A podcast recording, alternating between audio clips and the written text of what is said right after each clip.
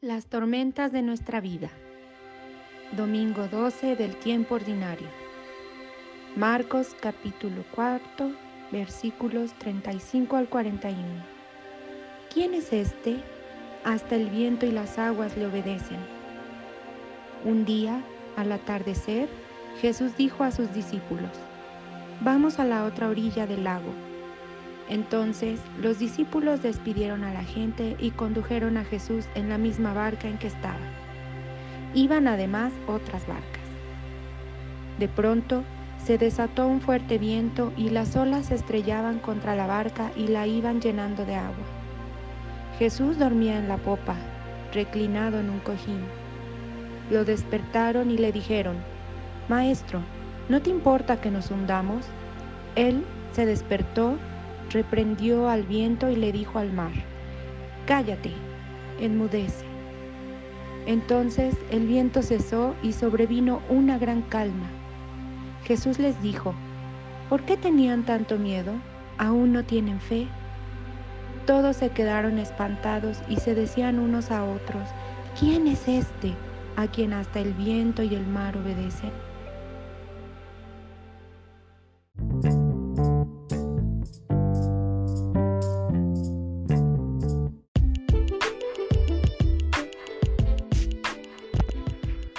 Demos gracias al Señor por sus bondades. Vamos a la otra orilla del lago. Después del discurso de las parábolas, Marcos reúne cuatro relatos donde muestra la fuerza poderosa de Jesús. El pasaje evangélico de hoy nos presenta solo el primero, la tempestad calmada. De esta manera el autor quiere mostrar que el reino de Dios se manifiesta no solo en la enseñanza de Jesús, sino también en sus acciones. Estos dos aspectos, palabras y acciones, son inseparables. En este relato los protagonistas son Jesús y los discípulos. Se alejan de quienes escucharon las parábolas. Es el atardecer. Atravesar el lago de noche era una aventura muy riesgosa. Representa en la mentalidad de los antiguos un momento propicio para que se desencadenen las fuerzas del mal.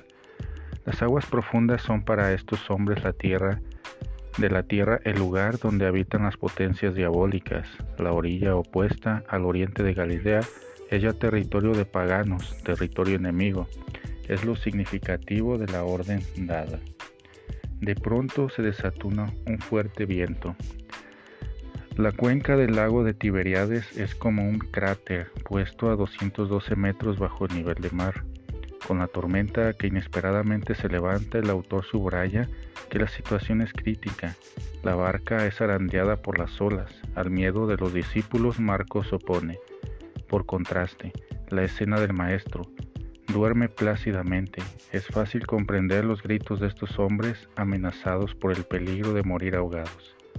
Despertado, Jesús reprendió al viento y dijo al mar, Cállate no por casualidad, Jesús reacciona frente al mar usando las expresiones comúnmente aplicadas a los demonios.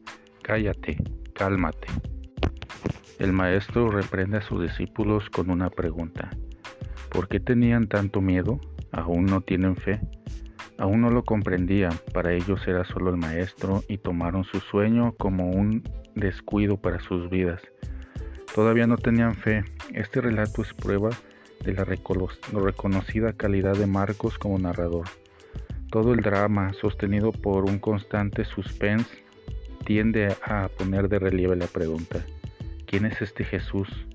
¿De dónde le viene este poder prodigioso que le permite apaciguar el tumulto de las olas encrespadas y salvar a los hombres en la barca? Este episodio no se presenta como simple relato de un milagro, simbólicamente ofrece una síntesis del futuro del Maestro, si Jesús ha conducido y acompañado a los discípulos en la tempestad. No es por caso, toda su vida será una continua lucha contra las fuerzas del mal. Y él va al encuentro de la lucha más violenta jamás vista, la de su muerte en Jerusalén. Que duerme plácidamente, ausente en lo más fuerte de la tempestad, es significativo. Un dato interesante. En la Sagrada Escritura el sueño es muchas veces el símbolo de la muerte. En este episodio la pasión de Cristo viene como una anunciada anticipadamente. ¿Quién es este a quien hasta el viento y el mar obedecen? En las escrituras solo Dios tiene el poder de dominar las aguas del mar. Lo podemos ver en Salmos 107 del 23 al 30. De un episodio con segura base histórica, el evangelista saca una enseñanza precisa sobre la identidad de Jesús. En su persona Dios actúa con una potencia absoluta. Los discípulos son motivados a revisar su fe describiendo este cuadro realista. Marcos se propone un doble objetivo. Primero, demostrar que en el hombre Jesús hay otro que tiene el dominio absoluto sobre el mal y sobre la muerte. En segundo lugar, responde a las necesidades actuales de la iglesia de su tiempo. Los cristianos de Roma, a quienes se escribe, están en el epicentro de la tempestad, las persecuciones. Al igual que los discípulos en la barca, estos cristianos de Roma son prisioneros del miedo. También para ellos parecería que Cristo duerme. Su aparente ausencia de los acontecimientos trágicos provoca en ellos dudas. Reclinados sobre un cojín. Este dato de la almohada es muy interesante y solo Marcos lo menciona. Nos hace ver lo concreto del evangelista. Nos separa no separa nunca su reflexión pascual de los recuerdos concretos de los testigos que lo experimentaron. No es correcto deducir al saber que Jesús dormía durante una tempestad que tuviera una salud inquebrantable y una conciencia tranquila. Marcos no es un psicólogo. Él hace su trabajo de evangelista y cita algunos datos, aunque solo porque hay en ellos una pequeña alusión a textos del Antiguo Testamento. Leyendo a Marcos es imposible no recordar al profeta Jonás que dormía en el almacén durante una furiosa tempestad. Solo cuando fue despertado y arrojado al mar, retornó la calma y todos fueron salvados. Yo le puse límites al mar.